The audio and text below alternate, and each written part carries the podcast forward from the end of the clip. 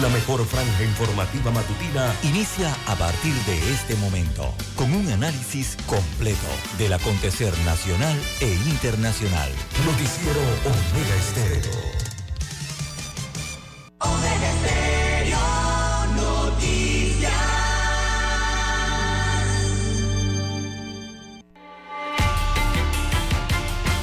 A continuación, los titulares, con los hechos que son noticias hoy.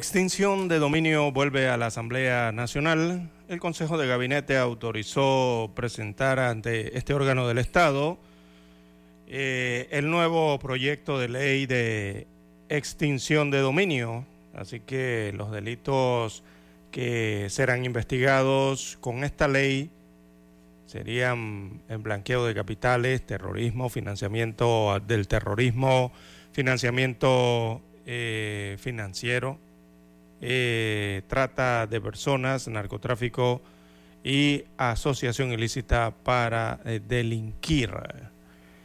También para hoy, amigos oyentes, en más informaciones, tenemos que secretismo en el manejo del presupuesto del Ministerio de la Mujer, la recién creada institución a cargo de Juana Herrera, no ha explicado cómo se gastan los 17 millones de dólares asignados en el presupuesto para el año 2024.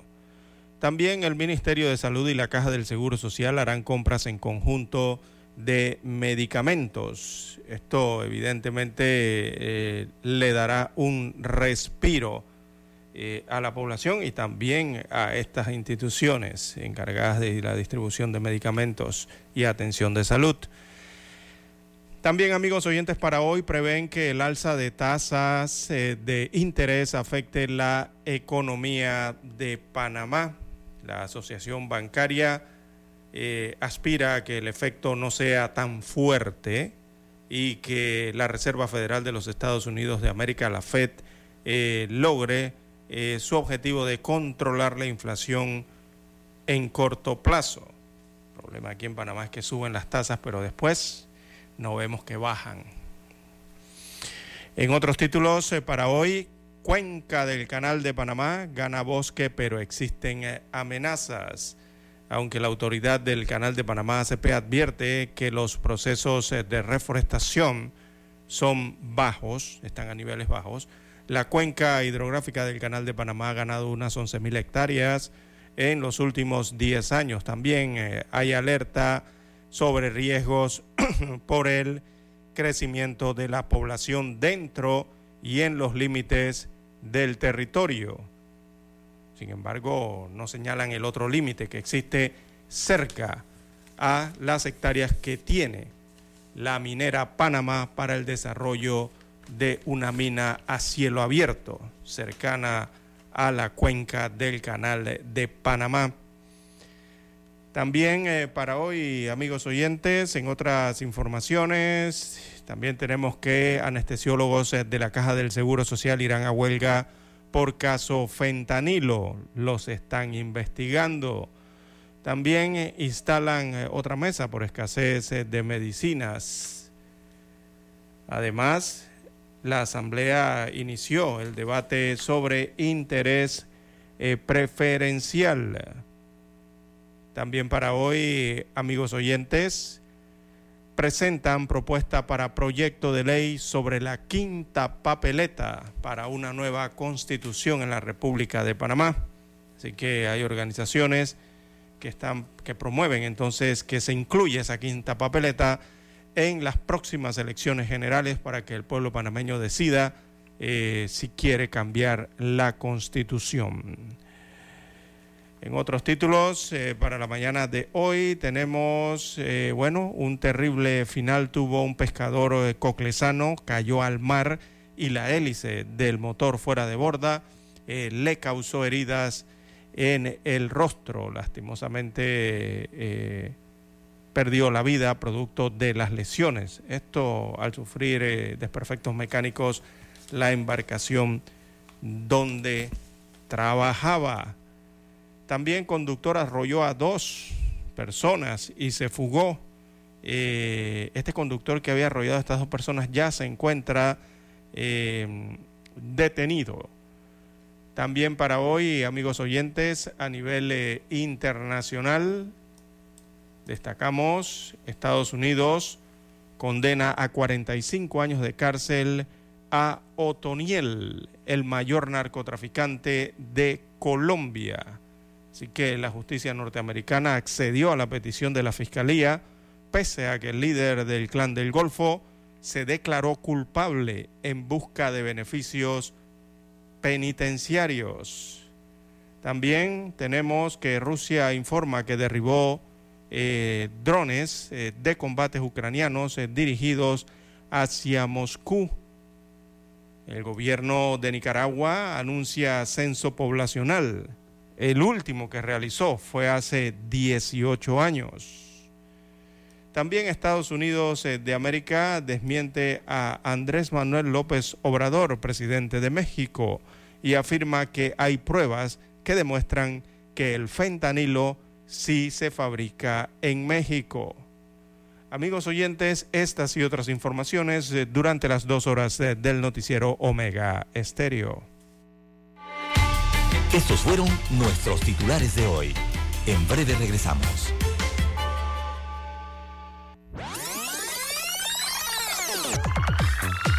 Omega Stereo tiene una nueva app. Descárgala en Play Store y App Store totalmente gratis. Escucha Omega Stereo las 24 horas donde estés con nuestra nueva app.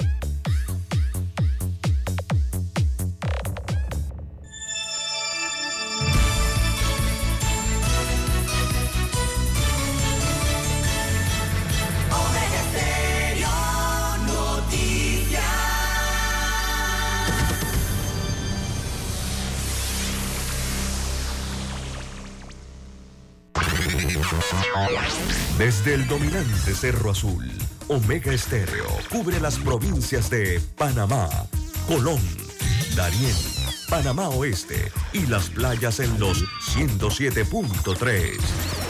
Continúa desde el majestuoso Cerro Canajagua en los 107.5, cubriendo todas las provincias centrales hasta el imponente volcán Barú en los 107.3 para las provincias de Chiriquí, Bocas del Toro y Veraguas. Omega Estéreo para todo Panamá.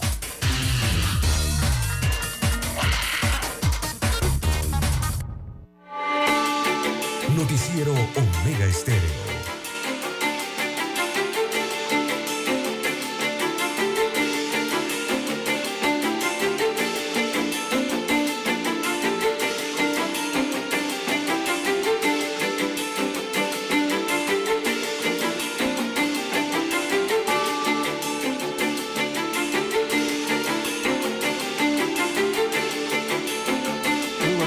Amigos oyentes que nos escuchan a nivel nacional a través de todas las frecuencias eh, de Omega Estéreo Panamá. Sean todos bienvenidos a esta nueva emisión informativa para este miércoles 9 de agosto del año 2023. En el control maestro, allí en la técnica, nos acompaña Daniel Araúz y en la unidad remoto 1. Luis Lucho Barrios, tengan todos buenos días. Así es. Bueno, en el estudio 1 de noticias, este es su servidor César Lara para juntos llevarles adelante estas dos horas informativas eh, con las noticias locales e internacionales, sus respectivos análisis y comentarios, agradeciéndole al Todopoderoso por otra mañana más, otro día más de vida y esperando que todos ustedes hayan tenido un sueño reparador eh, para iniciar eh, el día de hoy, las labores, ¿verdad? para este miércoles. buenos días a todos los amigos oyentes a nivel de comarcas, las provincias, el área marítima de la República de Panamá. Allí cubrimos eh, el país a través de dos frecuencias. También los amigos oyentes que ya están sintonizados en el canal 856 de Tigo, televisión pagada por cable a nivel nacional. Omega Estéreo llega a su televisor. También los amigos oyentes que están en omegaestereo.com, la cobertura a nivel internacional. Los que están en Tuning Radio a esta hora de la mañana y los que ya han activado su aplicación de Omega Stereo en su dispositivo móvil, en su celular. Si aún usted no la tiene, no la ha descargado, bueno, puede, puede buscarla en su tienda, eh, ¿verdad? Eh, completamente gratuita para su sistema Android o iOS. Buenos días, don Luis Barrios. ¿Cómo amanece para esta mitad de semana? Bueno, listos, listos ya, César, para pues llevarle las mejores, lo que hace noticia en el día de hoy. Siempre hay noticias que comentar en nuestro país. Así es, don Luis Barrios. Bueno, rapidito arrancamos con el pronóstico del tiempo, esperado temprano por la mañana. Chubascos y aguaceros de variada intensidad en diferentes sectores y regiones del país, es lo que dice el Instituto de Meteorología, Meteorología e Hidrología del INPA. Veamos la vertiente del Caribe rápidamente en el mapa geográfico eh, hacia sectores de Colón y la comarca Gunayala. Eh, a primeras horas de esta mañana se prevén varia, eh, variedad, ¿verdad? O varias lluvias con actividad eléctrica, según se muestra el resto de la vertiente, cielo parcial nublado o nublado durante la mañana y también para la tarde se prevé cielo parcial nublado con lapsos nublados y chubascos aislados eh, principalmente en eh, las serranías y también en los sectores montañosos de la vertiente caribeña. Horas de la noche se prevén lluvias esporádicas en gran parte de la vertiente. También para la vertiente del Pacífico en horas de la mañana. El INPA prevé nublados con eh, lluvias hacia el Golfo y la Bahía de Panamá sector este de la provincia de Panamá, o sea, de la capital, también el sector norte de la provincia de Panamá Oeste, eh, Coclé, el sector montañoso y sectores de Darién eh, estarán en estas eh, condiciones, nublados con lluvias. El resto de la vertiente y el resto de la mañana se prevé entonces cielo parcial nublado. Después del mediodía habrán chubascos o aguaceros de variada intensidad con actividad eléctrica en diferentes sectores y regiones del Pacífico. En horas de la noche, para esta vertiente Pacífico, se prevé que se mantengan los nublados con lluvias hacia sector hacia el sector occidental. Eh, esto ya sería la provincia de Chiriquí, precisamente eh, la provincia de Chiriquí, también en el sur de Veraguas, en sectores de Coclé y el Golfo de Panamá. El resto de la vertiente, entonces, con cielo parcial nublado a nublado. Así que estarán presentes hoy los chubascos eh, y también aguaceros. Los aguaceros serán principalmente para la vertiente del Pacífico y serán de variada intensidad en diferentes sectores eh, y regiones eh, del país. Así lo destaca el pronóstico del tiempo para este miércoles por parte del INPA. Las 5.46 minutos eh, de la mañana en todo el territorio nacional. Don Luis Barrios, hacemos una pausa y retornamos con las noticias en detalle.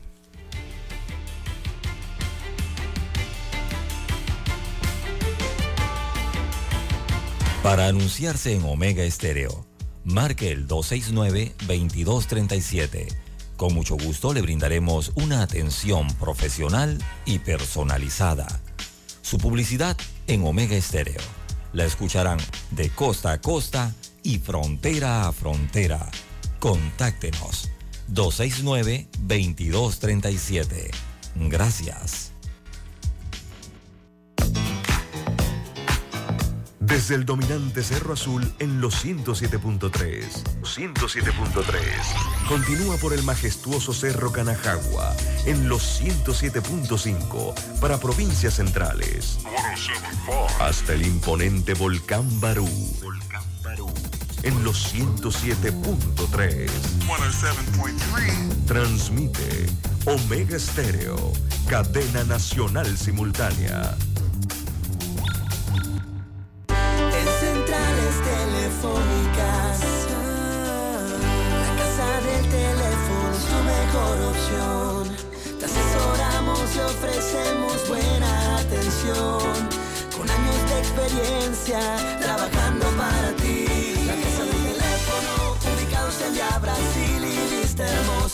casa del teléfono, líder de telecomunicaciones. La casa del teléfono, distribuidores de Panasonic. Ven a visitarnos, la casa del teléfono. 229-0465, lsdtcorp.com, distribuidor autorizado Panasonic. La información y el análisis en perspectiva de lunes a viernes, de 7.30 a 8.30 de la mañana. Con Guillermo Antonio Adames, Rubén Darío Murgas y Camila Adames Arias. En perspectiva. Por los 107.3 de Omega Estéreo.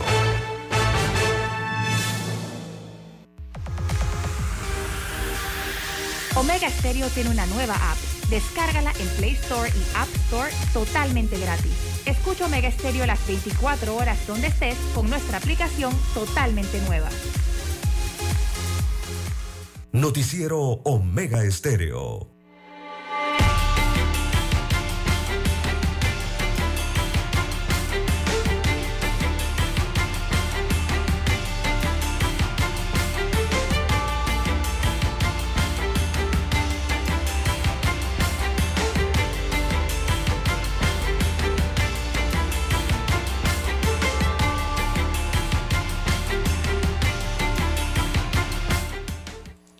Bien, amigos oyentes, las 5.50 minutos eh, de la mañana en todo el territorio nacional.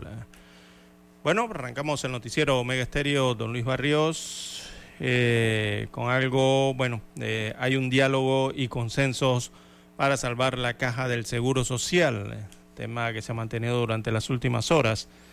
Y parte de ello ha sido que los candidatos a la presidencia de la República coinciden en que es necesario lograr un consenso nacional para hacerle frente a los eh, problemas que enfrenta la caja del Seguro Social.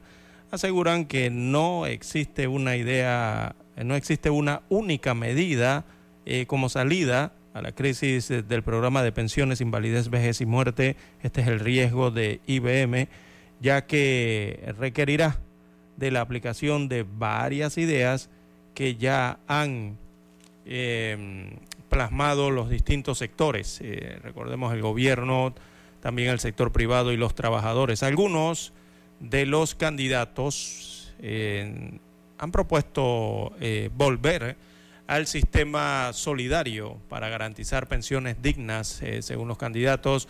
también revisar las inversiones que realiza la Caja del Seguro Social y también ver, eh, verificar eh, si están teniendo un rendimiento efectivo. En torno a la aplicación de medidas eh, paramétricas, los aspirantes mantienen discrepancias y reconocen el costo político que esto representa para, pero al final se requiere entonces atender con urgencia. Y ahí está el problema de por qué la Caja del Seguro Social no se toma decisión con ella y no se toma decisión desde hace varias eh, varios eh, lustros en este caso, ¿no? Cada cinco años me refiero, eh, por parte de las administraciones gubernamentales. Y es esa palabrita que hablan del costo político. Primero se ponen a medir el costo político y la institución sigue empeorando su situación. los candidatos presidenciales han dado su punto de vista al respecto, los 10 candidatos, y basan esto en en mm, solidario, sistema solidario. Eh, por ejemplo, tenemos a Rómulo Rux. Él dice que tenemos que tener las cifras reales. Ya allí tenemos un problema.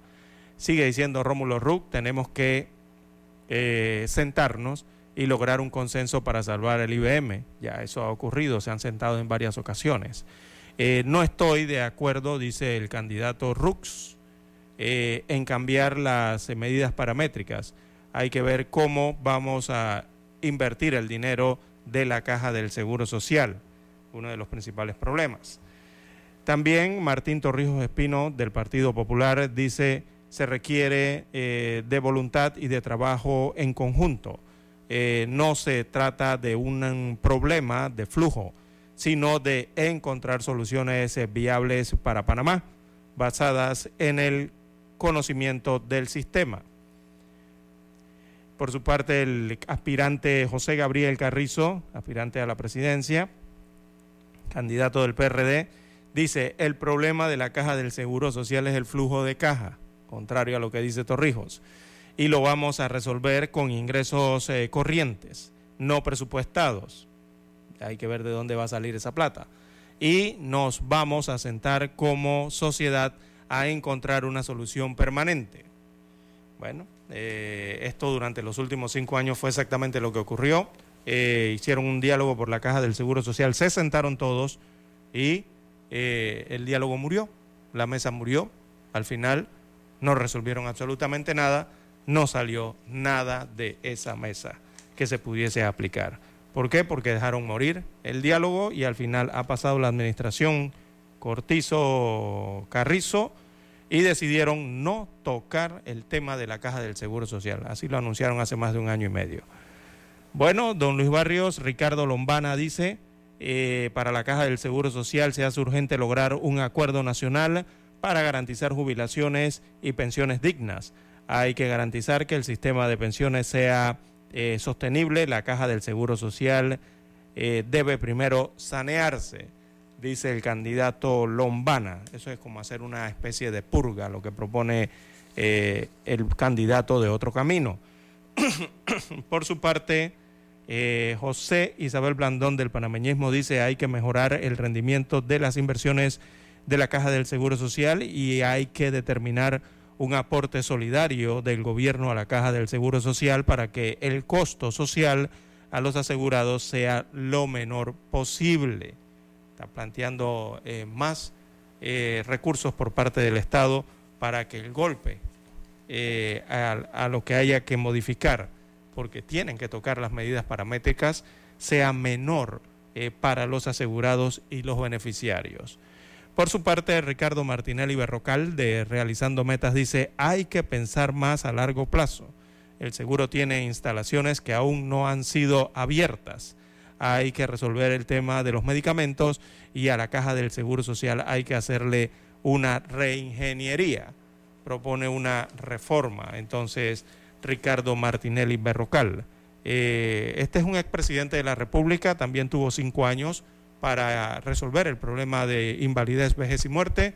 Fue otro de los que prefirió por cinco años no tocar el tema de la caja del Seguro Social mientras fue presidente de la República.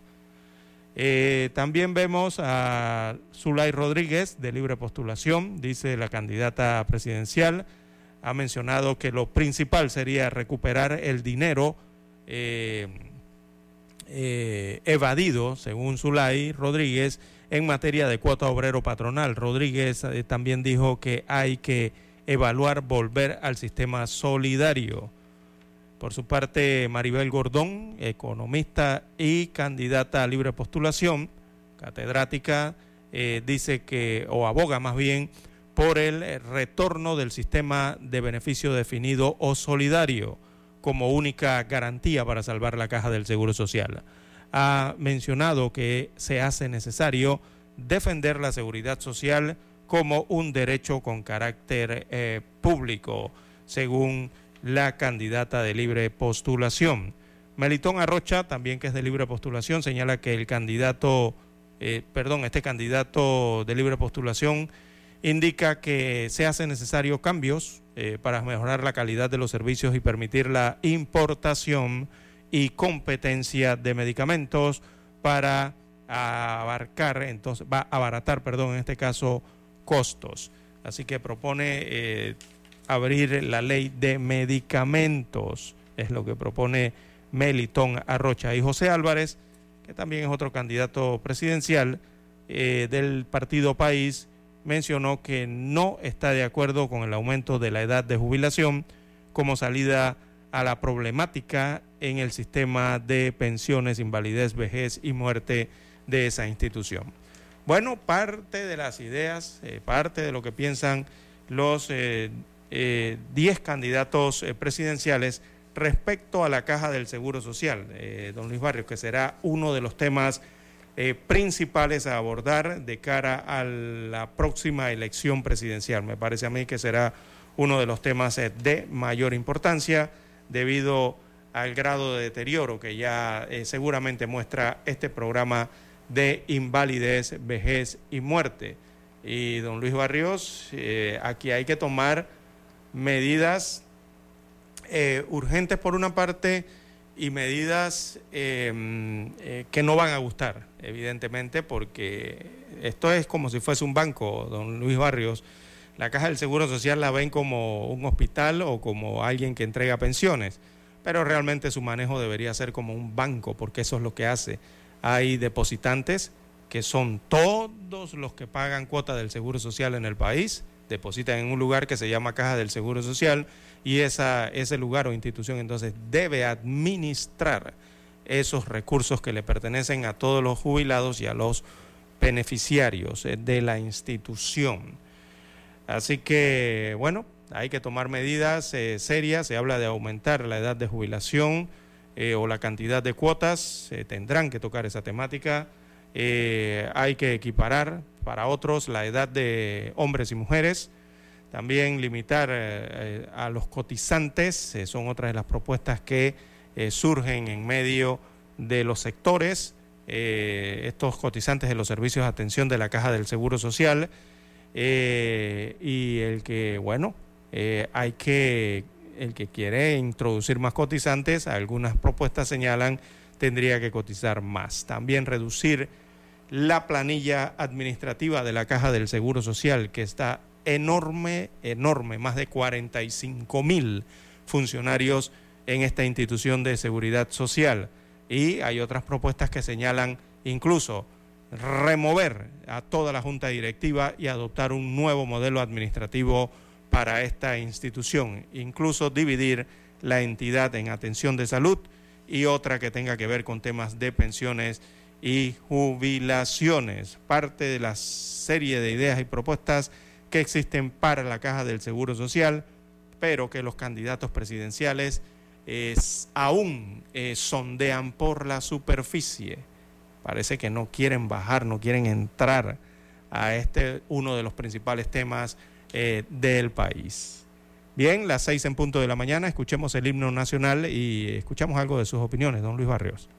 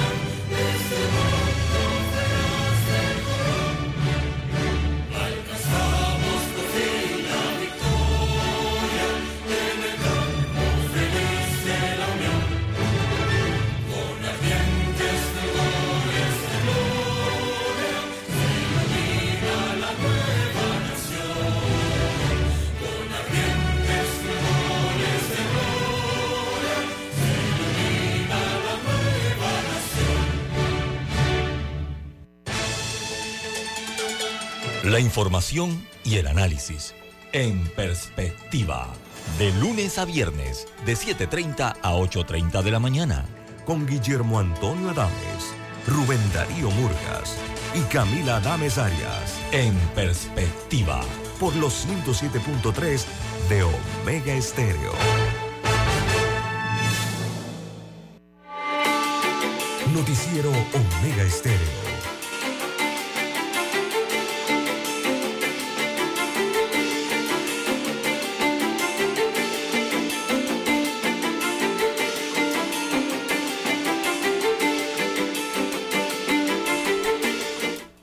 Las seis, cinco minutos de la mañana en todo el territorio nacional.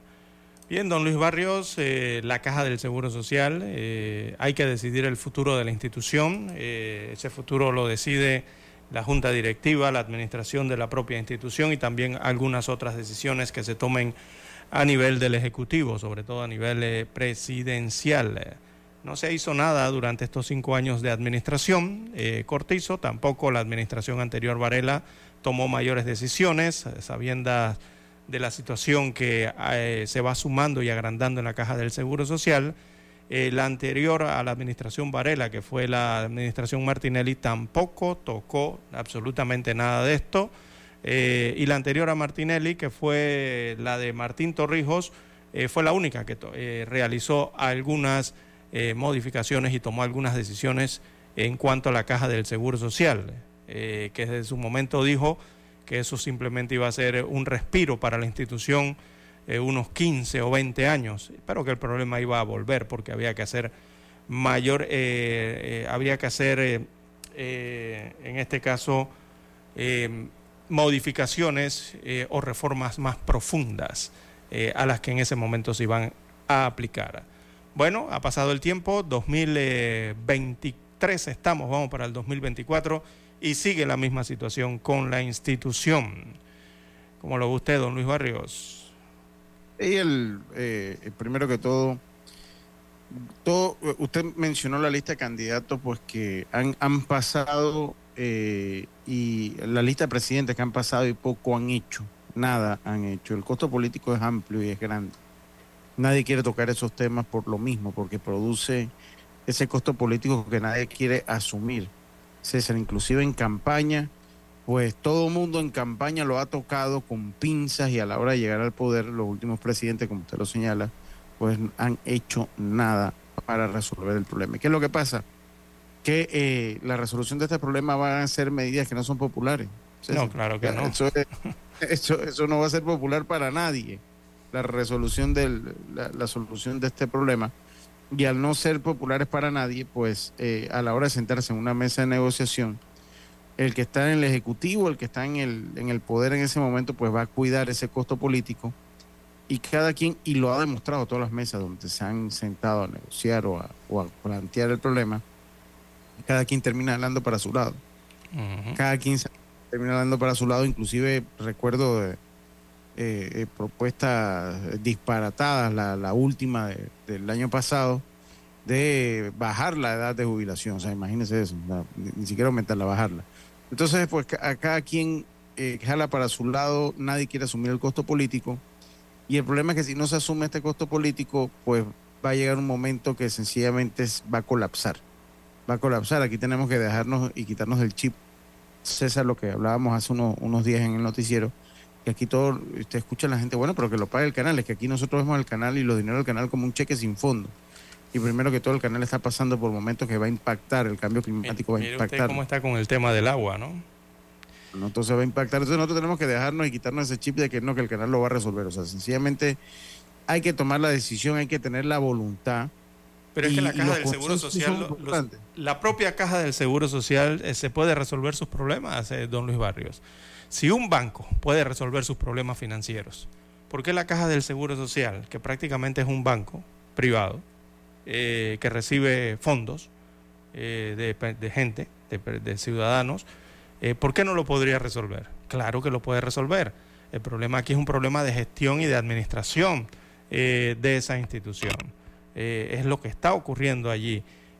aquí hay que eliminarle restricciones a esa institución eh, restricciones que limitan el acceso eh, a recursos eh, que puedan contribuir a financiar, por ejemplo, ahora los déficits temporales que tiene para mejorarlos. Hay que ver cómo anda el sistema exclusivo, este de, el de beneficio definido de las pensiones, que tiende o, a futuro parece tiende a volverse insostenible igualmente que el otro. ver si se fusionan programas eh, y hacer que la caja del Seguro Social pueda crear otros ingresos adicionales. La caja del Seguro Social tiene rentas, tiene propiedades, la caja del Seguro Social recolecta dinero eh, de los trabajadores panameños, ¿verdad? Tiene cómo hacerlo. Eh, para reforzar sus propios ingresos, o, específicamente este el de invalidez, vejez y muerte, pero no la dejan. Puede invertir, mire, el Seguro Social tiene dinero y recoge tanto dinero que el Seguro Social puede invertir en proyectos hasta gubernamentales, en proyectos privados, eh, en asociaciones públicos privadas, ahora que tanto se habla de esta ley que no ha funcionado para nada, absolutamente. Eh, o sea, bien llevada esa ley puede servir para que la caja del Seguro Social pueda invertir los recursos y recibir un retorno importante que ayude entonces al sostenimiento de todo el sistema. Eh, también la Caja del Seguro Social, quien dijo que no, puede obtener financiamiento externo para el desarrollo de sus propios proyectos, pero aquí no la dejan, no dejan que, la, eh, que el seguro haga eso. Eh, tienen, hay que, o sea, el Seguro Social ya tiene que ampliar la capacidad de inversiones que tiene con, los, con la utilización de instrumentos financieros que hay disponibles para hacerlo y que por ley lo puede hacer la Caja del Seguro Social y se lo permite también parte de las leyes nacionales para mejorar, que logren los ahorros eh, eh, de la caja del Seguro Social. Pero el detalle es que aquí nadie toma decisión, por lo menos, usted, cinco o seis aristas que les he dado allí, nadie toma decisión respecto a eso. Eh, o nadie, o los gobiernos no permiten, las administraciones no permiten que el Seguro Social, la caja del Seguro Social, pueda desarrollar eso de lo que le estoy hablando. Así que tendremos un problema perenne allí, eh, constante, si no dejamos, digo, lo otro es que hay que también cambiar esa junta directiva del Seguro Social, que realmente ha resultado un fracaso eh, por décadas, eh, don Luis Barrios, y hay que decirlo. Aquí las últimas administraciones, los administradores de la Caja del Seguro Social, me refiero a los directores generales, cuando respecta a este programa del IBM, han sido un fracaso han sido fallidos, o sea, no han tenido propuestas, eh, no han tenido un plan. En ese sentido, sus administraciones han sido completamente fallidas de los últimos administradores, eh, directores generales del Seguro Social. Entonces, aquí hay que tomar una decisión de si la caja tiene los mecanismos para hacerlo, permitir que lo haga. Pero claro, que lo haga ordenadamente, organizadamente, transparentemente, ¿no? eh, parte de lo que se puede hacer en esa institución, don Luis Barrios. Yo recuerdo, yo no, eh, hace muchos años, eh, pues también la falta de transparencia, otros tiempos, la, Caja del Seguro Social promovía desarrollo inmobiliario. Yo no sé si usted lo logra recordar. inversiones, sí, correcto. E, ellos lo llegaron a hacer, inclusive eh, hay casas y hay barriadas, por lo menos yo las conozco en la ciudad de Panamá, no sé en el interior, eh, que fueron promovidas y financiadas por la Caja del Seguro Social. Exacto. Y el, problema, bueno, en ese momento lo que se dio es que se utilizó entonces como caja menuda, yo le estoy hablando ya de los años finales de los 70. Es que actualmente sigue siendo caja menuda, lo que pasa es que la población no se entera. Exacto, de, pero, esos, de, esos movimientos que se hacen, ¿no? Claro, claro que lo intentaron hacer. Inclusive se ha planteado, la, la, eh, muchas veces se ha planteado pues dentro de los proyectos que también sirviese como una entidad facilitadora de crédito con, con intereses, eh, cobrando cómo funcionan eh, pues los bancos estatales. Y se ha planteado muchísimas cosas, pero uno hace falta voluntad y dos, ok, los consensos son importantes, pero a la hora de tomar decisiones también hay que estar claro en algo, don César. Es mentira que las, todas las partes que se sientan en una mesa van a estar los cinco de acuerdo con una, con una decisión. Muchas veces hay que sencillamente tomar la decisión aunque no sea popular y esto no suena democrático. Pero es que el problema es que si la cosa sigue, si vamos a esperar que todo el mundo esté de acuerdo, no se hace nada. Y ese es uno de los problemas. es mentira que todo el mundo va a estar de acuerdo en una mesa de negociación de la Caja del Seguro Social. Así es, don Luis Barrios. Yo vuelvo y coloco el mismo ejemplo, ¿no? Mire, aquí el Banco Nacional de Panamá es una institución del Estado, es gubernamental, hay servidores públicos allí, sector público, un banco público del sector estatal, y funciona a la perfección, don Luis Barrios. ¿Usted cuándo ha visto al Banco Nacional mal? Nunca, siempre en crecimiento. La Caja de Ahorros es otro banco similar al Banco Nacional y funciona perfecto, en crecimiento. Eh, el la Caja del Seguro Social es prácticamente un banco privado y la gente no lo quiere entender así. Hay que recordar que la Caja del Seguro Social es un servicio privado para quien cotiza, para alguien que da dinero, da cuotas, ¿es verdad? Entonces hay que administrar esa institución como se administra como un reloj un banco. Entonces eh, aquí tenemos que ver cómo hacemos con los modelos, modificamos esa situación y vemos cómo hacemos con esa junta directiva, que parece ser también otra de las grandes piedras allí para que el Seguro Social pueda avanzar. Bien, las 6.15, 6.15 minutos de la mañana, hacemos la pausa y retornamos.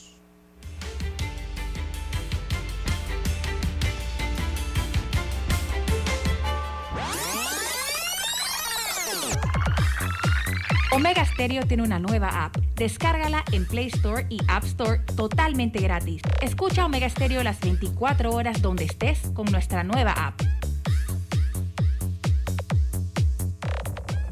Noticiero Omega Estéreo.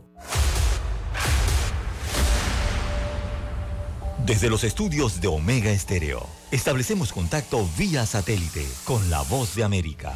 Desde Washington, presentamos el reportaje internacional.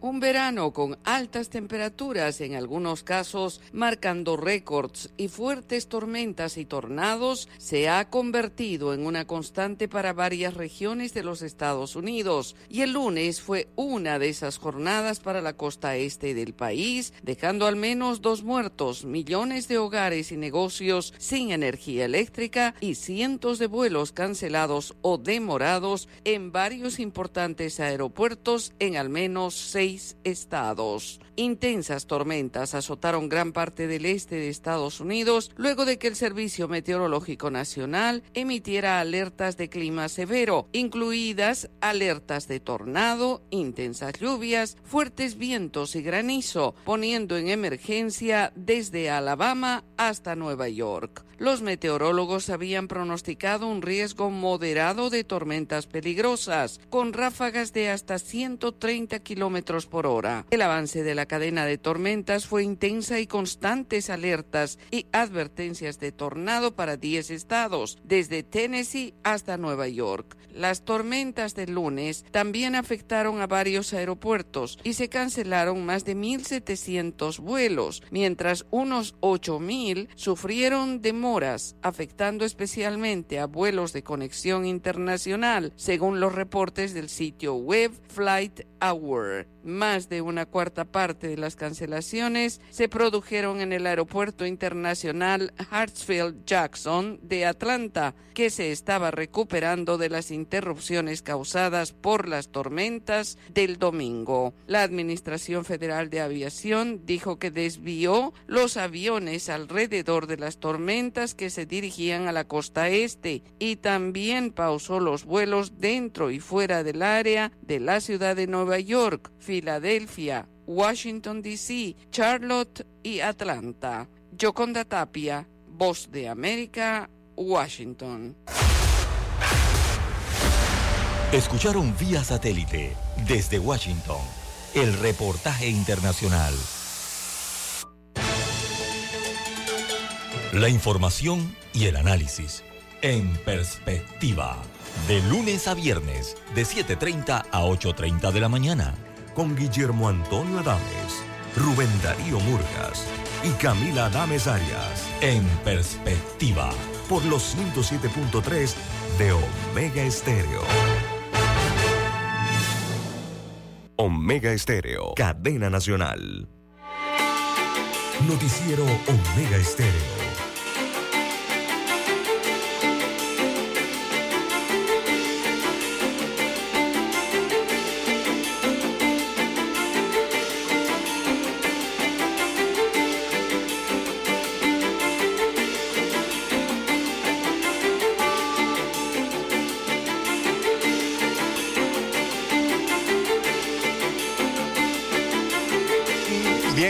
Oyentes, las 6.19 minutos eh, de la mañana. Bueno, eh, organizaciones magisteriales amenazan con paro. Don Lucho, ¿tiene mayores detalles? Es correcto, docentes amenazan con paralización de funciones a partir de la próxima semana. Acciones de protestas anunciaron los docentes agremiados en distintas organizaciones magisteriales del país a partir de este viernes en demanda de pagos que se la deudan, entre otras peticiones. Entre estas peticiones destacan eh, el destinar el pago del 7% del Producto Interno Bruto al sector educativo que flexibilicen los pasos para la utilización de los dineros del Fondo de Equidad y Calidad eh, de la Educación, FESE, el mantenimiento y equipamiento de centros educativos, además del pago de vigencias expiradas, entre otros. Han advertido que de no contar con una respuesta ante estas peticiones, se abocarían a un paro nacional el próximo lunes. El próximo lunes. Así que eh, continúa eh, la disyuntiva del problema con la educación, que parece que pues todos los años, César, eh, es un problema, pues tener un año lectivo corrido, sin amenazas de huelga. Lo que son, ellos vienen peleando hace rato por las vigencias expiradas. Hace rato vienen peleando por, por esas vigencias expiradas, pero eh, pues el gobierno ha dicho en varias ocasiones que va a resolver el problema. Eh, ha dicho pues que le va a resolver el problema, aparentemente pues no se le ha resuelto. Entiendo pues que si se les debe, se les debe pagar y pues tal vez la burocracia lleva el traste con esto. Y por otro lado, pues los gremios magisteriales pues son bastante eh, reactivos ante toda esta situación y la primera, la, principal forma de resolver los problemas obviamente es con un paro que al fin y al cabo termina. Sí, eh, van, a arrancar, eh, van a arrancar este viernes, según advirtieron, este viernes 11, se van a ir al MEF. Se van a ir a la sede principal del Ministerio de Economía y Finanzas, las oficinas del Ministerio de Economía y Finanzas y eh, a las principales oficinas, ¿no? En las cabeceras de provincia, o sea, a las regionales del MEF eh, en todo el país. Eh, allí arrancarían con una especie de concentraciones o de piqueteos en las oficinas del MEF. No hablan de cierre ni de paralización, por lo menos hasta ese 11 de agosto. pero dicen los educadores, como usted bien señalado, don Luis Barrio, que si no obtienen respuesta de las autoridades se irían a un paro y han advertido que ese paro inicialmente sería de 48 horas. Hablan de un paro de dos días eh, desde, eso ya sería para el lunes, como usted bien señala, desde el lunes 14 eh, de agosto, según han advertido eh, en ese comunicado que emiten las organizaciones magisteriales. Es que está la Unión de Centros Educativos Particulares eh, UNCEP y también la Unión Nacional de Educadores de Panamá.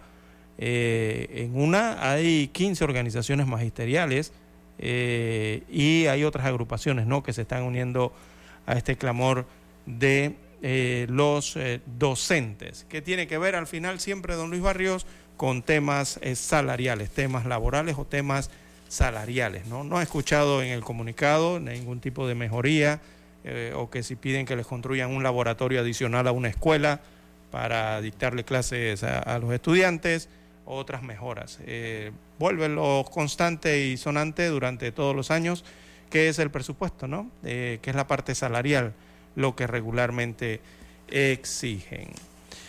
Bien, don Lucho Barrios, bueno, y no simplemente ocurre esto en el sector magisterial, o esta advertencia por parte de los sectores eh, de docentes, sino también que los anestesiólogos de la Caja del Seguro Social advirtieron también que se irían a huelga, pero sería por el caso eh, fentanilo. Y dentro de la misma Caja del Seguro Social, o, más bien de lo, que tiene que ver con el tema de salud, que involucra también al Ministerio de Salud, Oiga, eh, los médicos presentaron la lista de peticiones, recordemos que ayer hablábamos de ella, eh, han presentado una lista de peticiones al Ministerio de Salud y están exigiendo desde los sectores médicos que también se haga efectiva la licitación de precio único de medicamentos, también darle mantenimiento preventivo y correctivo tanto a infraestructuras como equipos de salud. Eh, también piden un trato más humano al personal de salud Piden también el pago de deudas atrasadas y también la revisión de la escala salarial. Más salario están pidiendo los médicos en su lista. Eh, son parte entonces de las peticiones de esta denominada alianza de gremios en defensa de la salud a las autoridades, esto es lo que le piden a las autoridades del Ministerio de Salud eh, a través del Ejecutivo y también de la Caja del Seguro Social. La lista se la han enviado a ambas entidades. Eh, dice que van a estar entonces presionando para abastecer en medicamentos e insumos las instalaciones de salud. Por lo menos están pensando en los pacientes, en los médicos. también están exigiendo un trato más humano con el personal de salud que se ha ido perdiendo durante la pandemia porque todo el mundo se sacrificó, pero ahora han puesto políticamente a muchos directores que de alguna forma no entienden el valor del personal que tienen a su lado y están acosándolos, tratándolos mal, levantando procesos expurios, según dice esta organización de médicos. Bueno, eso es cuando la política toca a las instituciones. Eh, por último, entonces, don Luis Barrios están solicitando el pago de las bonificaciones, el pago de los turnos extraordinarios eh, que les adeudan y también la revisión de la escala salarial de los médicos. Eh, bueno, esto es lo que han resaltado en esta lista. Dicen los médicos que se mantendrán alerta para que no se apruebe el presupuesto sin ser tomado en cuenta su pliego de peticiones. Eh, de lo contrario, si no es incluido esto en el presupuesto, eh, no descartan entonces un paro médico. Bueno, eh, por el sector médico, el sector salud, don Luis Barrios, también suenan allá los tambores, al igual que suenan por el sector educativo. Bueno, y todo recae, todo recae en mejoras salariales. En, mejoras salariales. Siempre se utiliza, bueno, que las instalaciones médicas, pero el tema central siempre es las mejoras salariales. Yo insisto, yo, yo, yo, yo soy uno de los que está de acuerdo que al que estudia, al que trabaja, al que se le tiene que pagar. Pero también estoy de acuerdo y también creo que se requiere una mayor supervisación hasta cierto punto, César, eh, mayor control de calidad. O sea, que usted como, eh, eh, cuando usted va a la caja del Seguro Social y lo atiende, que, usted, que hay una manera, o al Ministerio de Salud, que hay una manera de evaluar, César, el trato que a usted le dan. El trato que a usted le dan, que, se pueda evaluar y que exista también ese compromiso ambas vías. Hay como todo, o sea, hay médicos muy comprometidos con su profesión, con su vocación. Yo conozco a, muchos así. Y hay otros pues que están sencillamente por el salario, ¿no? Están por cumplir el horario y tratar de salir para, para la, clínica privada cuanto antes. Entonces también eso ha hecho falta, o sea, y ayer lo conversábamos en el programa de la tarde, ha hecho falta esa, e, ese control de calidad. Usted señalaba al principio del noticiero que la caja del Seguro Social es de los que pagan. Entonces, cuando usted va a la caja del Seguro Social, usted, usted no va, por lo menos en busca de atención médica, usted no va por nada regalado. Usted, solo pagó. E, eso es prepago. Es prepago, don Luis Barrio. Cuando usted va es porque ya usted lo pagó. E, e, eso es una atención que ya usted pagó de antemano, imagínese usted. Sí, entonces, eh, eh, eh, o sea, si usted lo agarra y, y, cuando usted va, entonces usted tiene una mala atención, lo trata como si le estuviesen haciendo un favor a usted demora seis meses en conseguir una cita. Entonces el dinero que usted está pagando no se está administrando bien. Y usted tiene todo el derecho a quejarse. Entonces eso, yo creo que eso, esos son puntos que también eh, son necesarios tocar. Eh, eh, porque también, ok, que se peleen por mejoras salariales, eso es normal. Pero también hay que ver la otra contraparte. Siempre utilizan al paciente de excusa y de escudo buscando pues esas mejoras salariales, pero muchas veces no, no se da la atención en la la calidad en la atención que se merece el asegurado o el que va a buscar atención.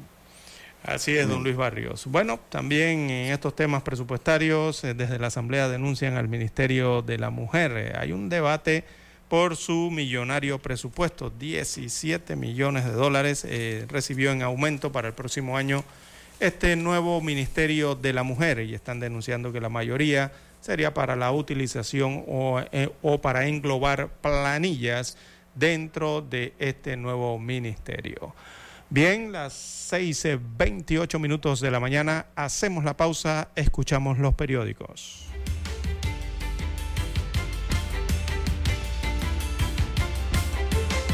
Noticiero Omega Estéreo. Para anunciarse en Omega Estéreo, marque el 269-2237. Con mucho gusto le brindaremos una atención profesional y personalizada. Su publicidad en Omega Estéreo la escucharán de costa a costa y frontera a frontera. Contáctenos 269-2237. Gracias. La información y el análisis en perspectiva. De lunes a viernes, de 7.30 a 8.30 de la mañana. Con Guillermo Antonio Adames, Rubén Darío Murgas y Camila Adames Arias. En perspectiva. Por los 107.3 de Omega Estéreo.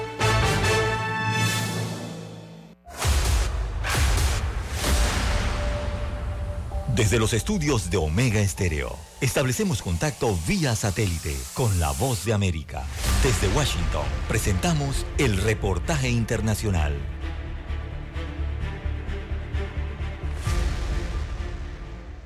Una juez estadounidense rechazó la petición de Google de desestimar una demanda que alega que invadió la privacidad de millones de personas al rastrear en secreto su uso de Internet. La juez de distrito, Yvonne González Rogers, dijo que no puede concluir que los usuarios consintieran que Google recopilara información sobre lo que veían en línea porque la unidad de Alphabet nunca se los dijo explícitamente.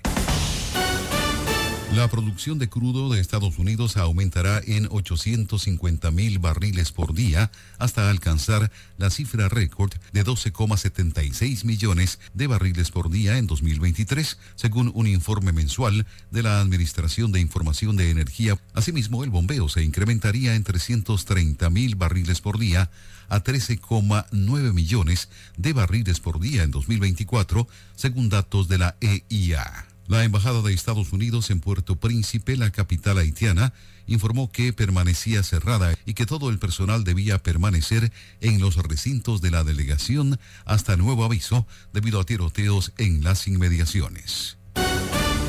Millones de personas de Portugal y España optaron por permanecer en sus casas en el segundo día de la ola de calor que azota la península ibérica en plena temporada turística.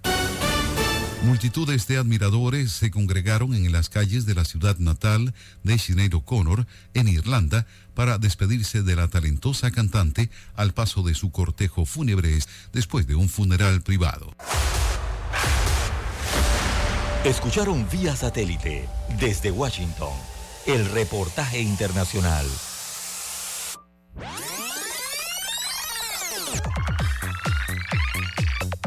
Omega Stereo tiene una nueva app. Descárgala en Play Store y App Store totalmente gratis. Escucha Omega Stereo las 24 horas donde estés con nuestra aplicación 100% renovada.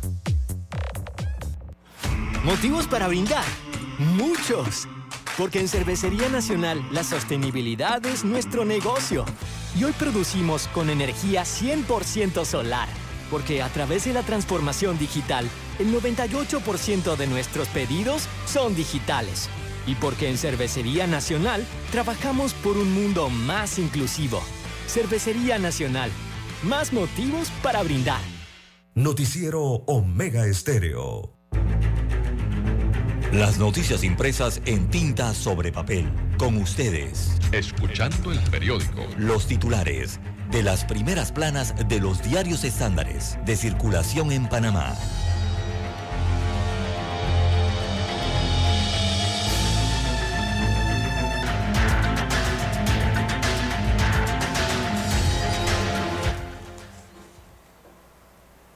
Bien, amigos oyentes, el diario La Prensa titula para este miércoles 9 de agosto del año 2023, Secretismo en manejo de presupuesto del Ministerio de la Mujer. Amplio reportaje en portada y en la página 2A eh, que versa del Ejecutivo Nacional. Así que la asignación de 17 millones de dólares del presupuesto al Ministerio de la Mujer para el año 2024 encendió un acalorado debate público. Algunos, como el diputado Edison Brose, lo tildan de craso error, mientras que otros eh, defienden el objetivo de la entidad. Sin embargo, eh, esta institución a cargo de la doctora Juana Herrera eh, no explica cómo se gastarán esos fondos, dado que a su anterior estructura, el Instituto Nacional de, la Mujer, el INAMU, eh, se le otorgó 5 millones para el año 2023. Este, el diario La Prensa destaca que consultó sobre el tema a la ministra Herrera, quien respondió que preferiría, perdón, preferiría eh, revisar todo el presupuesto que el Ministerio de Economía y Finanzas llevó a la Asamblea Nacional antes de contestar.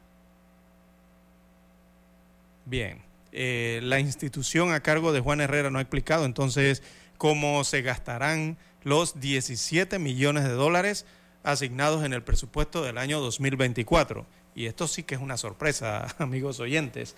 Se supone que hay eh, anteproyectos ante anteproyecto de presupuesto y también hay eh, vistas eh, presupuestarias de las instituciones antes de llevar esto al Ejecutivo y ser aprobado.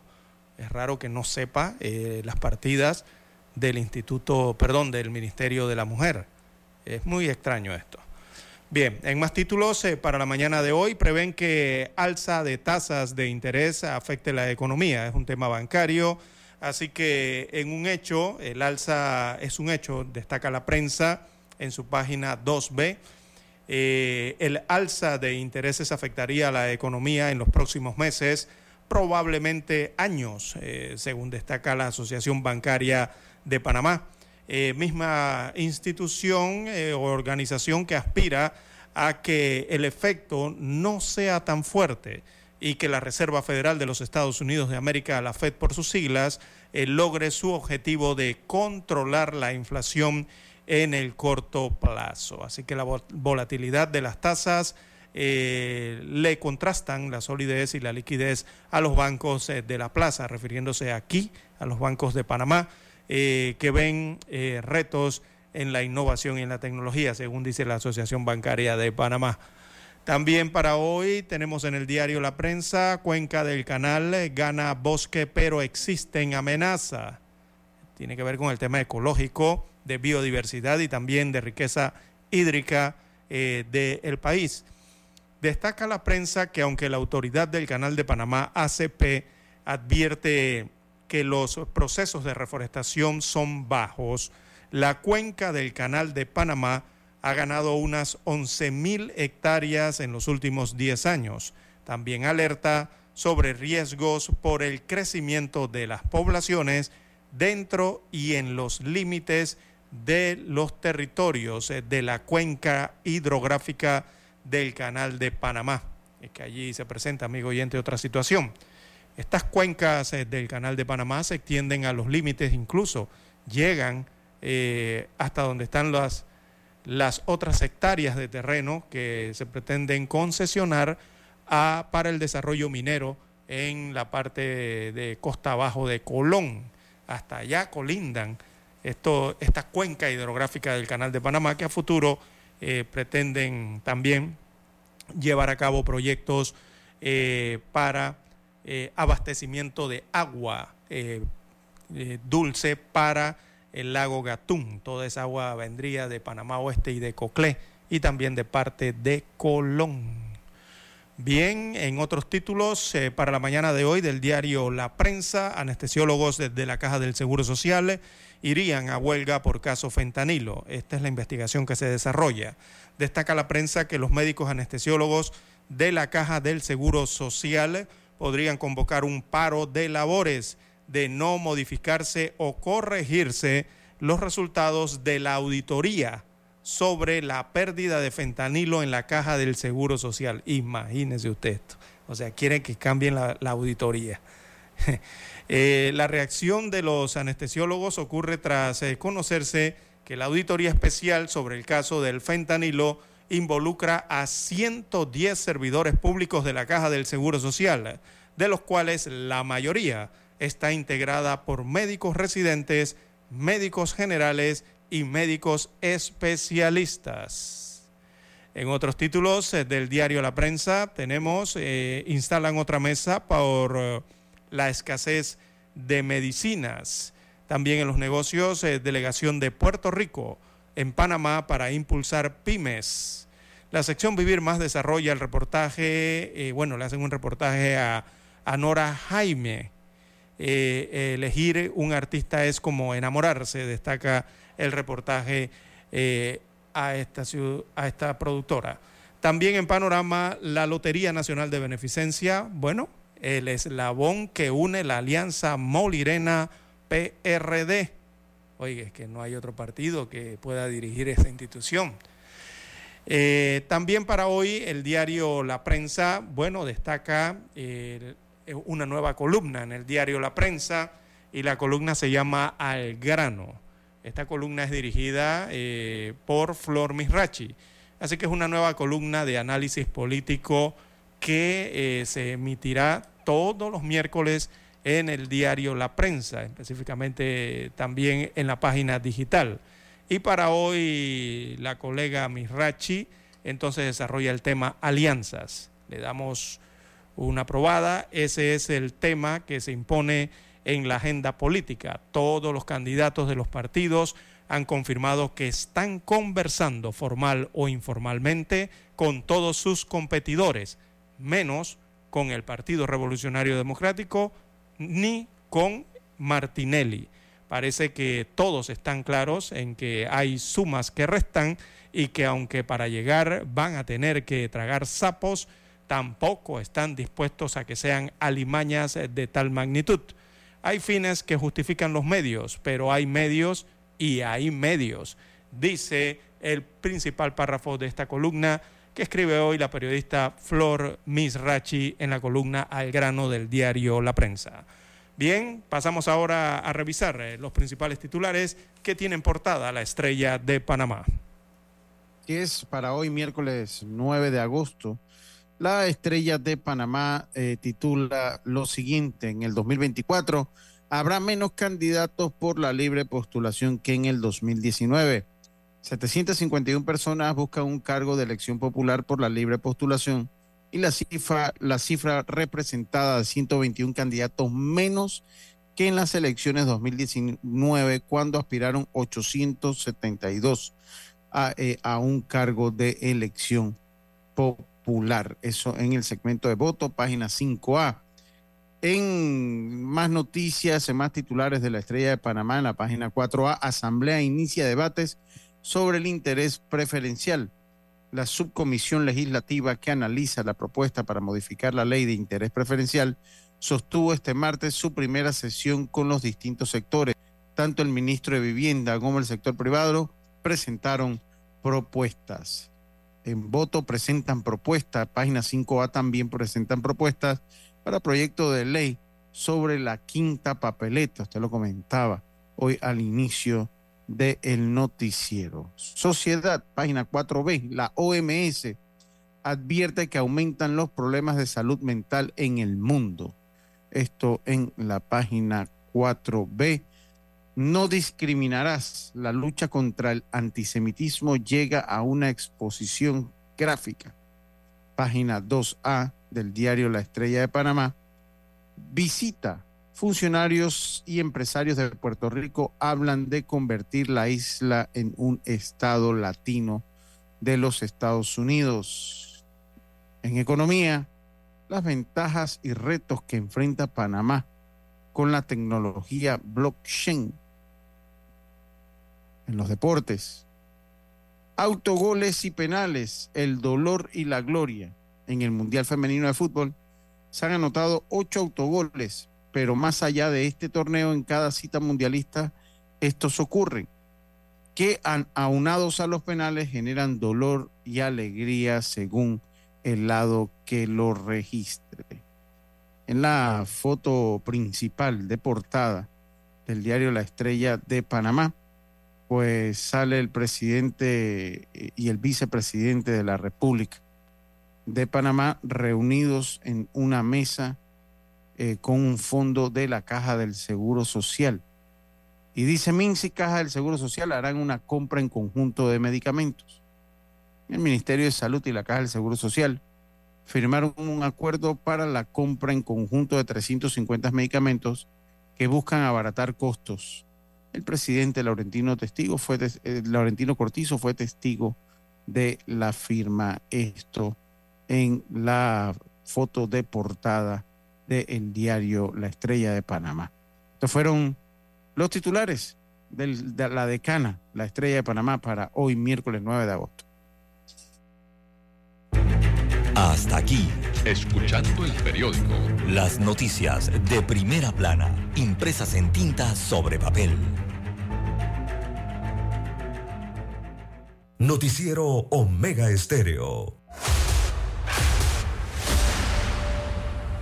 Desde los estudios de Omega Estéreo, establecemos contacto vía satélite con la voz de América. Desde Washington, presentamos el reportaje internacional.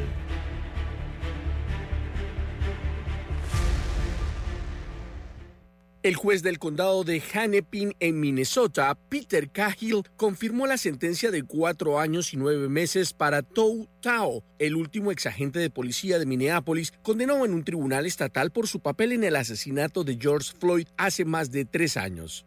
Tao, que hace parte del grupo de agentes que intentaban retener al hombre afroamericano aquel 25 de mayo de 2020, había testificado previamente asegurando que simplemente sirvió como un cono de tráfico humano. Sin embargo, en una parte del fallo de 177 páginas, el juez Cahill consignó textualmente las acciones de Tao fueron aún más irrazonables a la luz del hecho de que debía intervenir para detener el uso excesivo de la fuerza por parte de los otros oficiales y estaba capacitado para brindar asistencia médica. Por su parte, la fiscal general adjunta Erin Eldridge dijo durante la audiencia que las últimas palabras de Floyd, no puedo respirar, resonaron en todo el mundo y agregó textualmente, Floyd narró su propia muerte en el transcurso de una inmovilización que duró más de nueve minutos largos, hasta que perdió el conocimiento, dejó de respirar y su corazón dejó de latir. El ente acusatorio del caso asegura además que Tao facilitó la muerte de Floyd por mantenerse al margen, permitiendo que sucediera, e impidió que otros ayudaran al moribundo, incluso un bombero de Minneapolis que era técnico médico de emergencia, capacitado y que estaba en la escena de los hechos y que podría haberle practicado algún tipo de reanimación. Tou Tao dijo que nunca tuvo la intención de lastimar a nadie ese día y dijo textualmente, yo no cometí ese crimen, mi conciencia está tranquila y no seré un Judas, ni me uniré a una multitud en autopreservación, tampoco traicionaría a mi Dios. El ex policía de 37 años había realizado un acuerdo con la fiscalía sobre el cargo estatal diciendo que sería mentir declarándose culpable. De esta forma, los policías que intervinieron aquel día en la detención y posterior muerte de George Floyd terminaron condenados a pagar diferentes penas. Derek Chauvin, que se declaró culpable de cargos federales, deberá cumplir 21 años de prisión en su sentencia federal y 22 años por su sentencia estatal, mientras que Thomas Lane y Alexander Kuek se declararon culpables de los cargos estatales de complicidad en homicidio involuntario, por lo que recibieron sentencias estatales de tres años y tres años y medio respectivamente, que cumplen simultáneamente con sus sentencias federales de dos años y medio y tres años. Héctor Contreras, Voz de América, Washington. Escucharon vía satélite desde Washington el reportaje internacional. Noticiero Omega Estéreo. Es momento de adentrarnos al mar de la información. Este es el resultado de nuestra navegación por las noticias internacionales más importantes en este momento.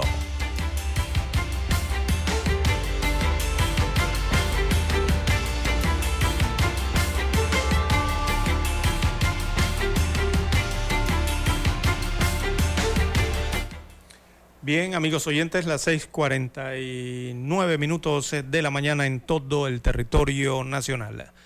De relieve a nivel internacional, bueno, en Estados Unidos de América condenaron a 45 años de cárcel a Otoniel. Él es el mayor narcotraficante de Colombia. Eh, la justicia entonces accedió a una petición de la fiscalía pese a que el líder del clan del Golfo se declaró culpable en busca de beneficios eh, penitenciarios. Eh, en la audiencia, Otoniel eh, pidió perdón a los gobiernos de Estados Unidos y también al gobierno de Colombia y también pidió perdón a su familia, parte del juicio. El nombre completo de este colombiano es Dairo Antonio Usuaga David, alias Otoniel, como es mayormente conocido, y es considerado uno de los capos más peligrosos y buscados en el mundo. Él fue, repetimos, condenado en el estado de Nueva York a 45 años de prisión por narcotráfico, eh, al considerarlo culpable entonces de introducir eh, varias toneladas de droga a Estados Unidos eh, de América.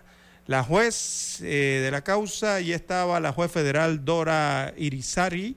Eh, ella impuso así la condena que la fiscalía había pedido a la magistrada, pese a que el líder del violento clan del Golfo de 51 años de edad se declaró culpable el pasado enero en busca de beneficios penitenciarios, dando un giro a su declaración en el primer momento cuando fue extraditado desde Colombia en mayo del 2022. Así que la jueza federal eh, dijo que este es el caso más grave por las cantidades de droga, o sea, las toneladas de droga que ha tenido que tratar en su carrera. Justificó su sentencia con el argumento de que la violencia que causó el clan del Golfo impactó enormemente a Estados Unidos de América, dejando muchos muertos y mucha violencia también entre niños y jóvenes. Otoniel, eh, bueno, muestra la gráfica, la fotografía, tenía un traje kaki. Eh, eh, este es el traje que utilizan los reos, los, presos, ¿no? En los Estados Unidos. Y bueno, estaba sin separarse de los auriculares, los audífonos con los que siguió la vista judicial. Él pidió perdón, repetimos, a su familia en la última intervención al gobierno de los Estados Unidos también le pidió perdón, también pidió perdón a Colombia y a las víctimas causadas por el narcotráfico y a sus familiares por todo lo que hizo, según dijo en la sala de audiencia. Adujo para justificarse que había crecido en un ambiente de narcotráfico y violencia, pero Irizarry, que es la juez, le respondió que eso no servía como excusa porque también ella, de origen puertorriqueño, había crecido en el Bronx, en un ambiente violento y de su barrio salió mucha gente productiva, le contestó la jueza a este narcotraficante. Así que no se puede tapar el sol con un dedo. Bien, eh, parte de lo que ocurrió ayer en este juicio, le aplicarán entonces 45 años de cárcel a Otoniel, el mayor narcotraficante de Colombia. Tendrá que cumplir esto en los Estados Unidos de América, específicamente en el estado de Nueva York. Don Luis Barrios. Y dice también otra nota internacional, Donald Trump advierte que fiscales buscan eh, restringir su libertad de expresión. En una comparecencia ante el tribunal, abogados argumentaron que las restricciones atentan contra el derecho de la libertad de expresión de Trump el expresidente de los Estados Unidos eh, rechazó la petición de la Fiscalía de restringir la información que puede compartir públicamente sobre su histórico juicio por conspiración para alterar los resultados electorales del 2020. No, no, no deberían ponerme una orden de restricción porque atentaría con mi derecho a la libertad de expresión, dijo hoy el candidato republicano favorito para las presidenciales del 2024 en un mensaje en su plataforma de red social. Dice que los fiscales pidieron eh, a la jueza del Tribunal del Distrito de Estados Unidos, Tania Kotman, que eh, presidiera el caso una orden de restricción después de que Trump publicara, si vas por mí, iré por ti. Eso en su red social. Si el acusado comienza a publicar mensajes públicos utilizando detalles o, por ejemplo, transcripciones del gran jurado, obteniendo aquí podría tener un efecto eh, amedrentador para los testigos o afectar negativamente la administración imparcial de justicia, señaló la fiscalía. Así que pues continúan los problemas para Donald Trump, que ha dictado también, el, eh, juez lo tiene, el, el, caso lo tiene, la jueza Shotman de 61 años que tiene un historial legal con Trump tras haber fallado en su contra en caso en noviembre del 2021 en el que declaró especialmente que los presidentes no son reyes. ha dictado también sentencias contra trompistas que irrumpieron en el Capitolio en enero de 2021 en un intento de bloquear la certificación por el Congreso de la victoria electoral del actual presidente de los Estados Unidos, Joe Biden. Bien, las 6.55 minutos eh, de la mañana, eh, en más informaciones de carácter internacional, en Europa, bueno, se registra un nuevo naufragio frente a la isla italiana de Lampedusa. Eh, este naufragio deja a más de 40 migrantes fallecidos, se ahogaron. ocurre en una precaria embarcación que había zarpado de Túnez, desde África, y bueno, se volcó producto de una gran ola allí en el Mediterráneo. Eh, se han contabilizado hasta el momento 41 personas, son las que han muerto hasta el momento o se ha confirmado en este nuevo naufragio registrado en las últimas horas frente a la isla eh, al sur de Italia, esta es la isla de Lampedusa, eh, según los testimonios de cuatro supervivientes que fueron rescatados por la Guardia Costera italiana. Así que los rescatados explicaron a las autoridades que la embarcación había salido de Sfax, eso queda en Túnez, eh, y que tras unas seis horas de navegación, la nave volcó debido a una gran ola y 41 migrantes, entre ellos tres niños, cayeron al mar, informaron los medios locales. Así que los cuatro sobrevivientes, tres hombres y una mujer originarios de Costa de Marfil, eh, Guinea Conakry eh, y Guinea Conakry, perdón, eh, se encuentran entonces en estado de shock tras ser rescatados por la motonave Rimona. se les trasladó a una patrullera en la Guardia Costera que desembarcó en Lampedusa. Bueno, solo 15 de los migrantes que viajaban en una precaria embarcación metálica llevaban chalecos salvavidas, pero se ahogaron igualmente en las olas del mar, según llegan los reportes desde Italia. Y bueno, eh, este, Lampedusa siempre ha sido una situación que desnuda a Europa, ¿no? En la tragedia que tiene que ver con los migrantes o los inmigrantes. Eh, y es la tragedia de los naufragios eh, que evidencia allí la ineficacia, bueno, Italia, parte de la Unión Europea, frente a la inmigración. Eh, calculan que en Lampedusa o, el intento de paso por este océano a llegar a esta isla italiana o llegar a la costa italiana en el Mediterráneo, allí se ahogan anualmente al menos 1.500 personas, o sea, tienen una tasa de 1.500 eh, migrantes que se ahogan anualmente en ese paso. Bien, las 6.57, 6.57 minutos de la mañana en todo el territorio nacional. ¿Qué más tenemos, don Lucho?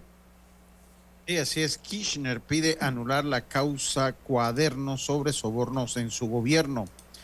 La vicepresidenta argentina Cristina Kirchner presentó este martes a la Corte Suprema de Justicia un pedido de nulidad por adulteración de pruebas de la llamada causa de los cuadernos, un caso de presunto eh, eh, cohecho durante su gobierno 2017, 2007 al 2015.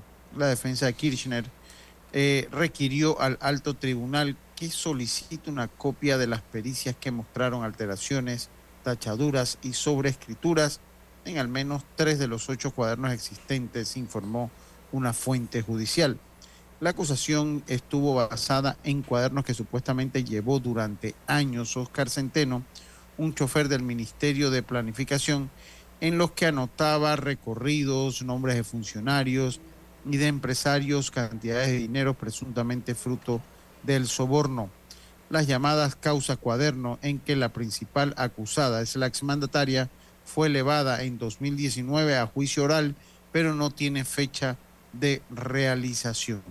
Según las pericias, varias de estas alteraciones y sobrescritos fueron hechos por la ex, policía eh, eh, por el ex policía Jorge Basigalupo, un amigo del ex chofer y a quien éste le entregó los cuadernos para que se los custodie.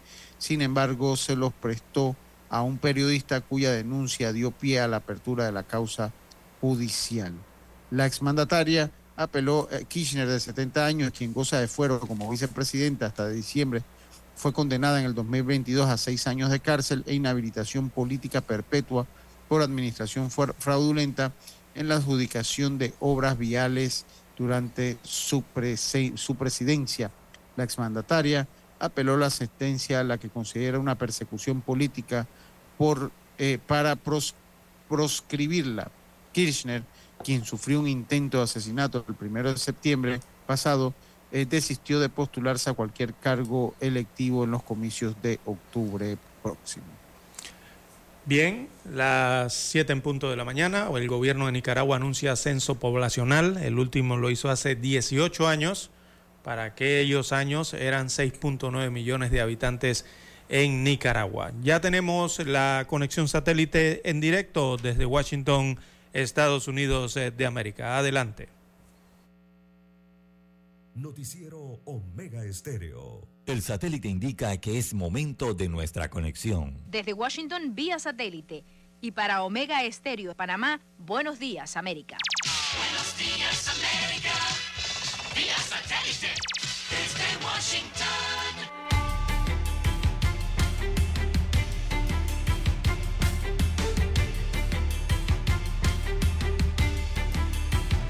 Desde Washington les informa Henry Llanos.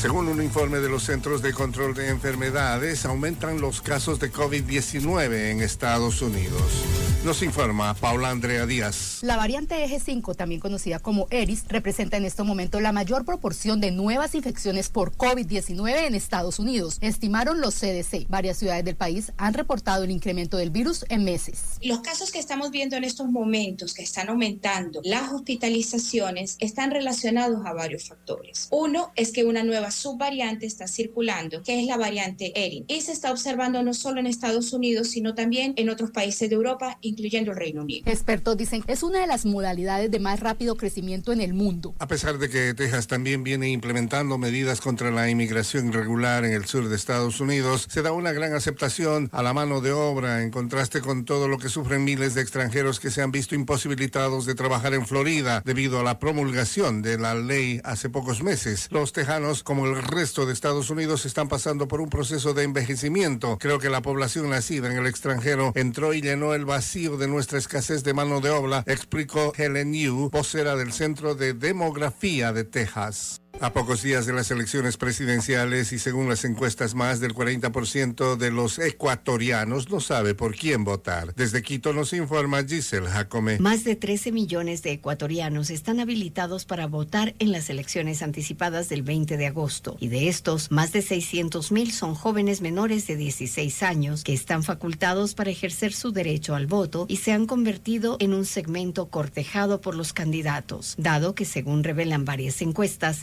existe más de un 40% de ciudadanos que no han decidido por quién votar. Este porcentaje es alto considerando que existen ocho binomios presidenciales. Giselle Jacome, Voz de América, Quito. Las fuertes lluvias provocaron aludes de tierra durante la noche en zonas montañosas del sur de Noruega y más de 600 personas fueron evacuadas, según indicó la policía. La situación es aún incierta y caótica, según la policía, en el sur de Noruega después de que la tormenta Hans golpeara zonas escandinavias y el Báltico durante varios días. Miles de personas se quedaron sin electricidad. El precio de las acciones de Berkshire Hathaway estableció un récord, subiendo más del 2% después de que el conglomerado dirigido por el inversionista Warren Buffett dijera que la ganancia operativa trimestral superó los 10 mil millones de dólares por primera vez. La empresa también registró ingresos netos en el segundo trimestre de 35.900 millones de dólares, lo que refleja ganancias en inversiones como Apple, cuyo precio de las acciones subió 17,6% en el trimestre. Buffett, de 92 años, dirige Berkshire desde 1965. El precio de las acciones de Berkshire subió 14.300 dólares o 2,7% a 547.900 dólares, superando el máximo anterior establecido el 28 de marzo del año pasado. La corporación Tyson Foods cerró cuatro plantas de procesamiento de pollo con la intención de reducir costos. La compañía dijo el lunes que las plantas están ubicadas en North Little Rock, Arkansas, Corydon, Indiana y en Dexter y Noel, Missouri. Tyson despidió al 15% de su liderazgo senior y al 10% de sus trabajadores corporativos el pasado mes de abril, ya que enfrenta una fuerte inflación de mano de obra, granos y otros insumos. La empresa cerró sus oficinas corporativas en Chicago y Dakota del Sur a fines del año pasado y consolidó su fuerza laboral en Arkansas. En marzo anunció el cierre de dos plantas en Arkansas y Virginia para aprovechar mejor la capacidad disponible en otras instalaciones. Desde Washington vía satélite y para Omega Estéreo de Panamá hemos presentado Buenos Días América. Buenos días América, vía satélite desde Washington. Para anunciarse en Omega Estéreo, marque el 269-2237. Con mucho gusto le brindaremos una atención profesional y personalizada. Su publicidad en Omega Estéreo. La escucharán de costa a costa y frontera a frontera. Contáctenos 269-2237. Gracias. La información y el análisis en perspectiva. De lunes a viernes, de 7.30 a 8.30 de la mañana. Con Guillermo Antonio Adames, Rubén Darío Murgas y Camila Adames Arias. En perspectiva. Por los 107.3 de Omega Estéreo. En Cervecería Nacional, la transformación digital es el centro de lo que hacen. Hoy logran que el 95% de sus pedidos sean digitales a través de su plataforma BIS. Qué buen motivo para brindar.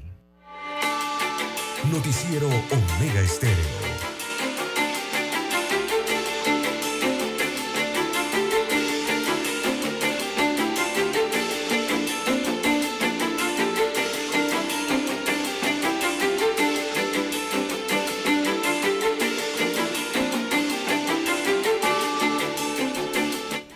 Siete, cinco del siete, seis minutos de la mañana, siete, seis minutos de la mañana. Dice que cosecha de cebolla y papa marchan a buen ritmo, asegura el MIDA.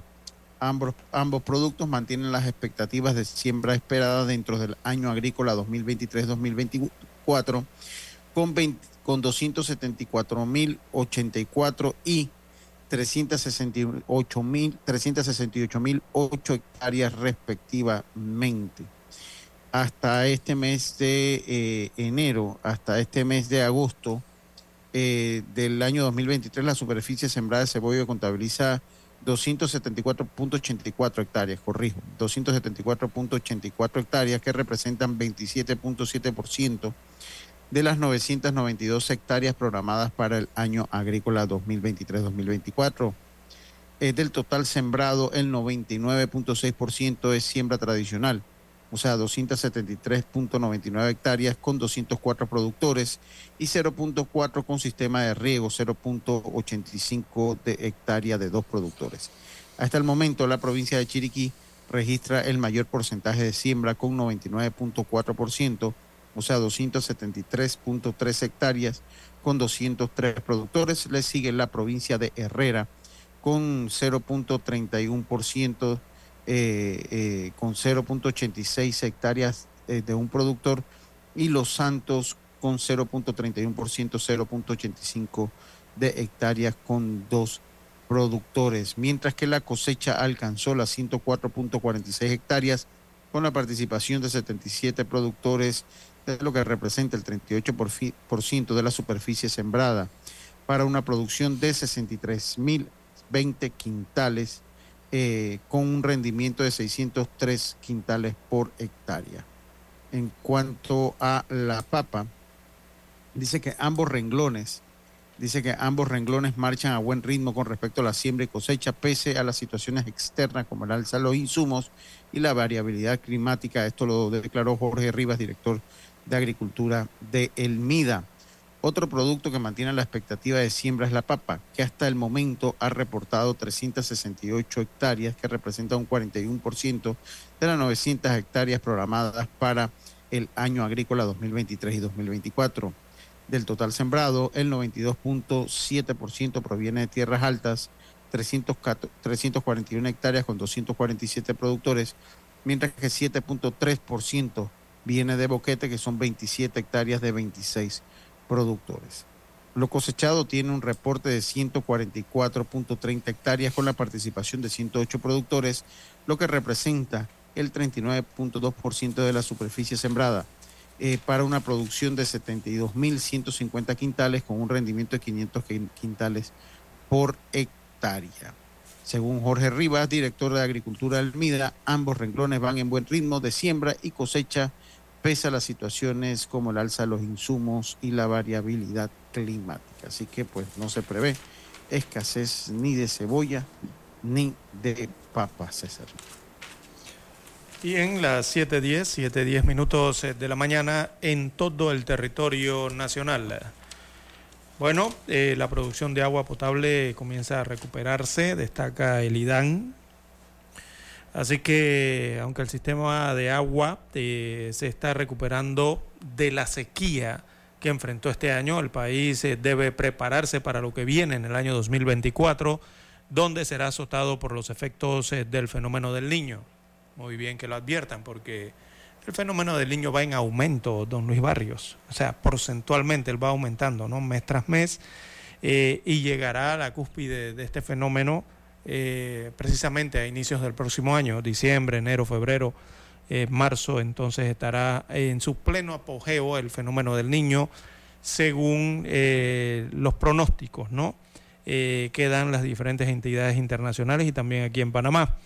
Así que de acuerdo con el IDAN, el niño ya está presente en el istmo y va a afectar el próximo año. Eh, dicen entonces de la institución que se deben tomar acciones y mencionó que ya existe el plan que incluye tres factores para el tema del agua, ¿no?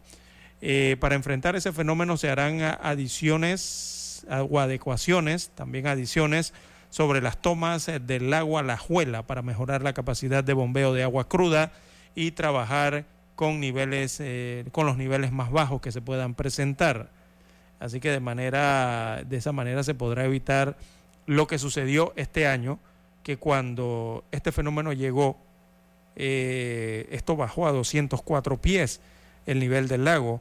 Los puntos altos de la ciudad comenzaron entonces a quedarse sin líquido vital durante gran eh, parte o algunas horas del día.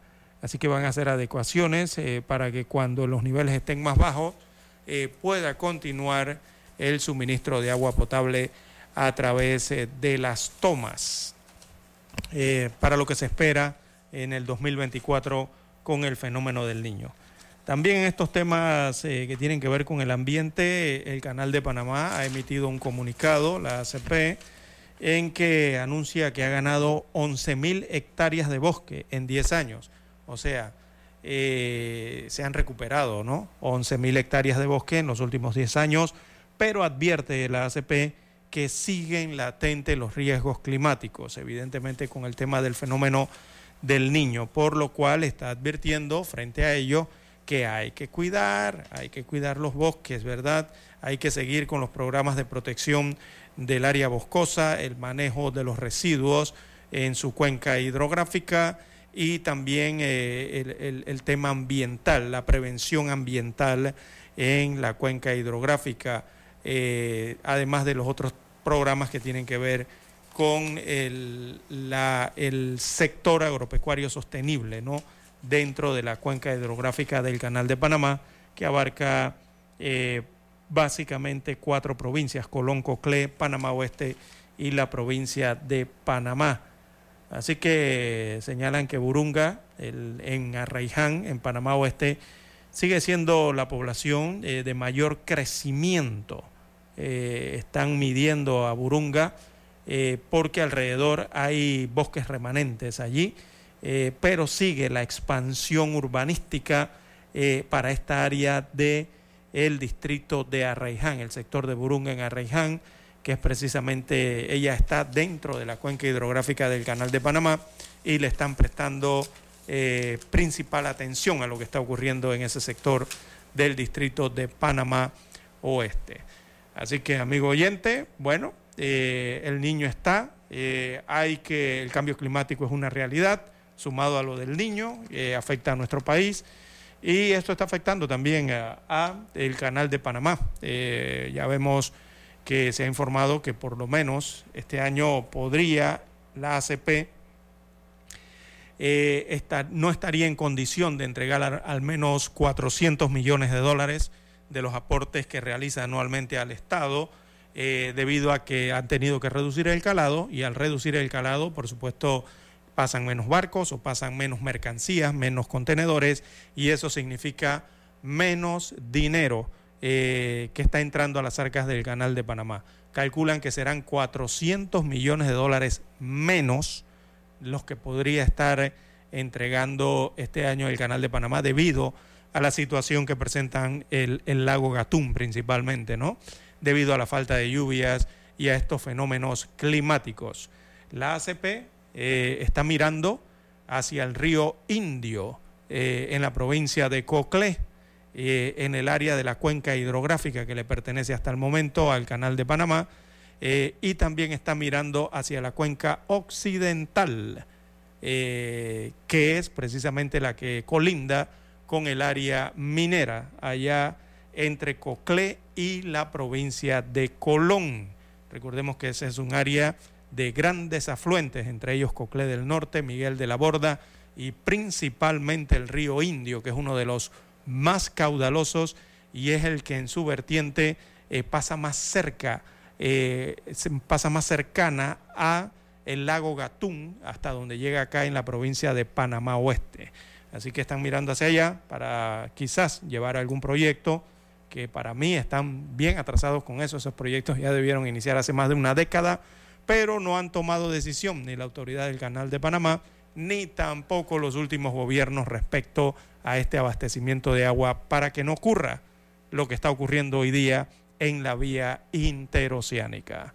Hacemos la pausa y retornamos.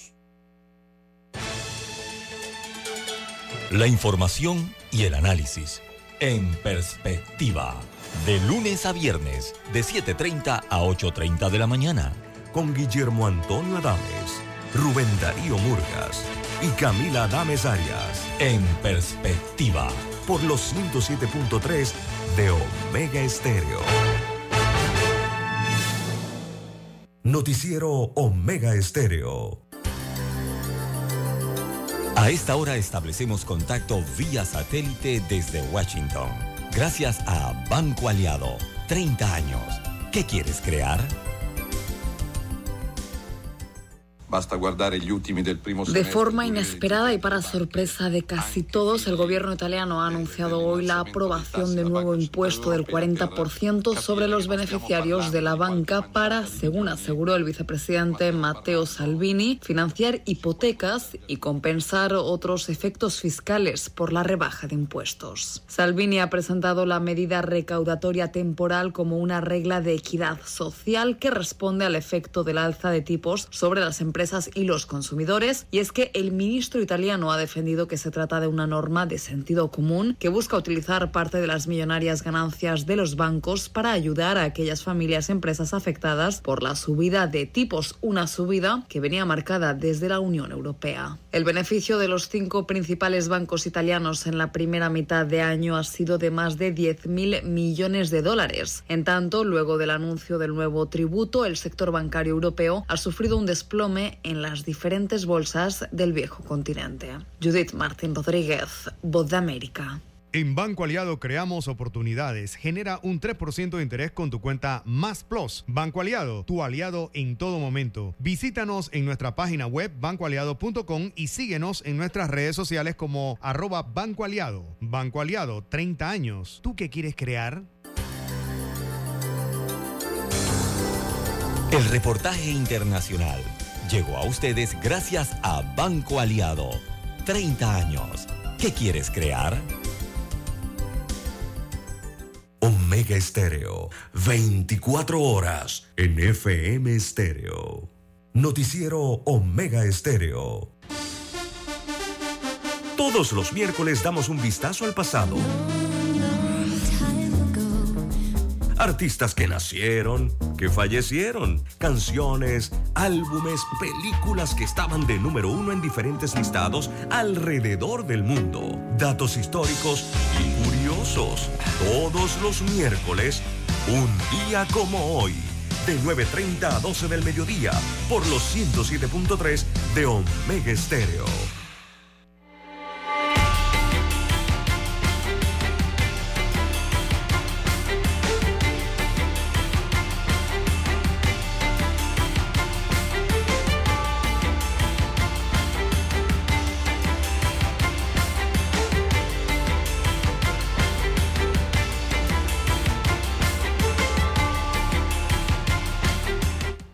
19 minutos de la mañana, 7.19 minutos de la mañana.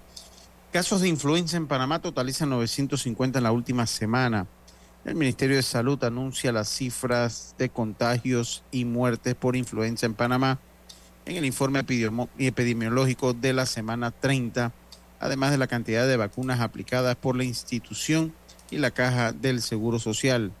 Registros destacan el análisis de 6.000 muestras, dando como resultado 950 casos confirmados. Por segunda semana consecutiva no ha habido muerte por el virus y se mantiene la cifra de 33 defunciones, 16 hombres, 17 mujeres en rango entre los 1, entre un mes y 88 años.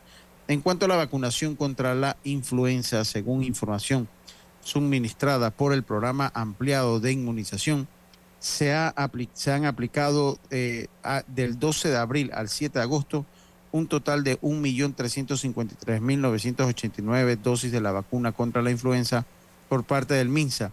Se han colocado 992.593 eh, eh, por, por influenza se han colocado en total 1.353.989. El MINSA ha colocado 992.593 mientras que las cajas del Seguro Social ha, aplicado 361.396 dosis. Las regiones con más dosis colocadas a la población son Panamá Metro, Panamá Oeste y Chiriquí, y hacen el llamado a la población a vacunarse contra la enfermedad y seguir las medidas de bioseguridad en los lugares cerrados con adultos mayores y personas que sufren condiciones de salud crónica. Así que eso es el reporte epidemiológico en cuanto a los datos de la influenza en nuestro país. Así es, don Luis Barrios. Eh, bueno, en más informaciones eh, para la mañana de hoy. Asamblea inicia el debate de la, sobre la ley de interés preferencial. También el Ejecutivo ayer aprobó eh, el nuevo proyecto de ley sobre la ley de extinción de dominio que llegaría nuevamente a la Asamblea Nacional. Recordemos, eh, fue eh, presentado en la pasada legislatura, eh, pero no fue tratado, no fue aprobado ni rechazado. Así que se presenta nuevamente como proyecto, ¿no? con algunas modificaciones hechas por el Consejo de Gabinete. También está en espera en la Asamblea Nacional el proyecto de ley para otorgar una concesión especial eh, para el desarrollo de Minera Panamá, la explotación del área en donde se ubica la mina de cobre en nuestro país. Recordemos que requiere un contrato eh, desde el 2017, eh, presenta una situación judicial esta, esta empresa por el hecho de un fallo de la Corte Suprema de Justicia que declaró el contrato anterior inconstitucional, o sea, ilegal y desde entonces está eh, sin una base legal o un contrato establecido para la actividad que desarrolla, aunque la actividad la sigue desarrollando. Eh, eso también está pendiente para su aprobación o rechazo en la Asamblea Nacional, temas importantes que estará abordando este órgano del Estado en las próximas eh, semanas. También, eh, bueno, nos preguntan sobre la situación del agua en el canal de Panamá. Sí, eh, lo ha eh, dado a conocer así la autoridad del canal de Panamá. Hay escasez de lluvias, eso no es nada nuevo, se sabe desde hace varias semanas. esto está obligando a varias restricciones de calado de los buques y eso va a mermar, mermar en, lo que es los ingresos que tenga esta, esta autoridad eh, específicamente los ingresos que vienen para el año 2024. Eh, ya eso lo han advertido las autoridades panameñas. Eh, hay que ver el fenómeno climático si se, si se reduce o si se aumenta o si se mantiene igual, ¿no? Durante los últimos meses de este año. Allí se, entonces se calculará cuánto, cuánta carga podrá pasar y cuánta no. Eh, todo eso afecta entonces el negocio eh, del canal de Panamá, que es pasar barcos, pasar carga. Y para poder hacer ese negocio necesita agua. El canal de Panamá no simplemente son las infraestructuras, es principalmente sus lagos, es el agua. Sin agua no pueden pasar los barcos. Eso es, eh, allí se basa el negocio del canal de Panamá. para otro amigo oyente, bueno, el río Indio hay personas, bueno, supongo que deben ser los nobles, ¿no? los chicos, los adolescentes y los más jóvenes en el país que quizás no sepan dónde queda el río Indio. Oiga, eso es un tema de geografía básica en las escuelas, don Luis Barrios, ¿qué, está pasando con nuestra juventud? Que no saben dónde está el río Indio. El río Indio es uno de los principales ríos eh, de la República de Panamá, eh, después del Chucunaque, el río Chiriquí Viejo, está el río Indio, eh, recordemos allá el Chico, el Santa María, que también son importantes. Eh, eh, don Luis Barrios, el río, para explicarle rapidito al amigo oyente, este río nace en la provincia de Coclé, específicamente en las comunidades de Alto de la Mesa y Río Indio Nacimiento, así se llama la comunidad. Esto es en el área montañosa del distrito de Penonomé, de cuando va hacia la montaña de Penonomé, hacia arriba, ¿no? Por allá nace el río Indio eh, este río tiene, eh, es extenso, eh, él recorre 580 kilómetros cuadrados, pero el cauce principal de este río es un total de 98 kilómetros. O sea, si usted lo, lo navega todo, recorre 98 kilómetros. Y desde su nacimiento hasta su desembocadura en el Caribe, allá en la costa atlántica, este río Indio atraviesa la provincia de Panamá Oeste, allí cerca de los corregimientos de Sirí de los Sotos, de Santa Rosa, donde está Sirí Grande, donde está el cacao. Por allí va la cuenca hidrográfica, eh, perdón, la cuenca de este río eh, Indio y eh, pasa entonces a la provincia de Colón por la costa abajo, ¿verdad? Hasta desembocar a la vertiente del Caribe, del Caribe. Por allá pasa por el área de salud y del corregimiento de Río Indio, pero el corregimiento del distrito o la provincia de Colón en este caso. Y desemboca allá entonces en el Caribe. Este es un río caudaloso eh, y que es navegable. Eh, recordemos que allí hay muchas comunidades en este río Indio y es tan caudaloso que está dentro de los planes de la autoridad del Canal de Panamá eh, para abastecer con esa agua, abastecer el lago Gatún para aumentar el nivel de agua cuando se presentan estas situaciones de que el lago Gatún desciende mucho. Bueno, se, traería agua de eh, Río Indio a través de conductos, canales o, conductos ¿verdad? subterráneos para poder abastecer de agua al, Chagres, al lago, perdón, al lago Gatún, eh, y de allí entonces que los barcos puedan seguir pasando con normalidad y el calado eh, regular por el canal de Panamá. Eso todavía está en proyecto, llevan más de 20 años con este proyecto y al final no se ha conocido una decisión. Recordemos que ese río es, caudaloso, es agua dulce, eh, no está contaminado, es agua dulce y se requiere para el lago, acuérdémonos también que en ese lago están las potabilizadoras de Panamá Oeste, de Panamá y también en la provincia de Colón. Así que hay que cuidarlo. No tenemos tiempo para más.